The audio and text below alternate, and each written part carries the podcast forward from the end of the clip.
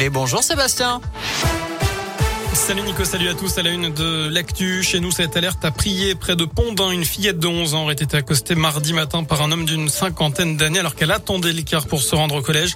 L'individu au volant d'un 4x4 de marque allemande lui aurait proposé de l'emmener. La jeune fille a pu prendre la fuite avant d'alerter les forces de l'ordre, mais aucune plainte n'a été déposée. Quatre mois de prison avec sursis, c'est la peine requise aujourd'hui contre un gérant de magasin de CBD à Bourg. Il était poursuivi pour la présence dans certains produits d'un peu de THC classé comme stupéfiant.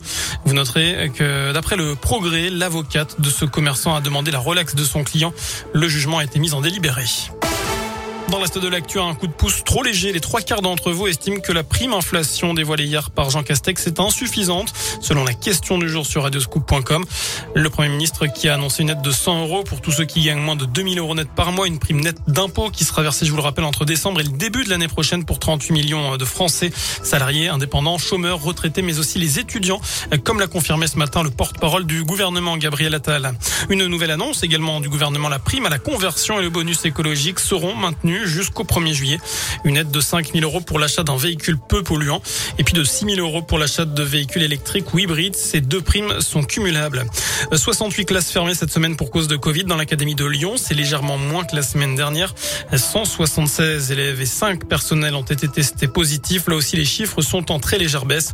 Mais au niveau national, le virus du Covid a un peu plus circulé selon Olivier Véran. Et puis on l'a appris tout à l'heure. Karim Benzema sera fixé le 24 novembre. Le jugement était attendu aujourd'hui dans le procès de la sextape de Mathieu Valbuena. Ce sera finalement dans un mois. 10 mois de prison avec sursis et 75 000 euros d'amende ont été requis hier contre l'international français pour complicité de tentative de chantage. On passe au sport côté terrain. Le FBBP va-t-il poursuivre sa, série d'invincibilité? Les Bressans se déplacent à Laval ce soir. Deuxième de national, les Bleus attendent un match, s'attendent à un match compliqué face au stade Lavallois, sixième, avec des enjeux différents pour les deux équipes, comme le dit Alain Pochat, l'entraîneur bressan. Pour eux, je pense que c'est l'occasion de recoller au peloton de tête. Donc, euh, ils vont avoir à cœur d'effacer cette défaite de Châteauroux à domicile. Mais nous, euh, voilà, on a aussi des arguments et on veut aller là-bas conquérant avec de l'ambition pour euh, nous essayer de rattraper les points perdus à domicile contre Sedan. C'est l'ambition du groupe.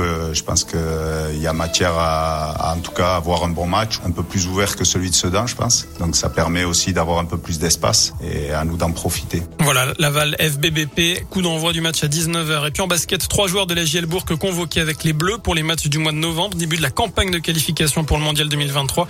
Il s'agit du capitaine Alexandre Julien et d'Alexandre Chassant, tous les deux recrues de la jeu cet été. Hugo Benitez fait aussi partie du groupe, mais en tant que partenaire d'entraînement. À noter aussi la première présélection pour Pierre Pelot. Voilà pour l'essentiel de l'actu. Passez une excellente fin de journée.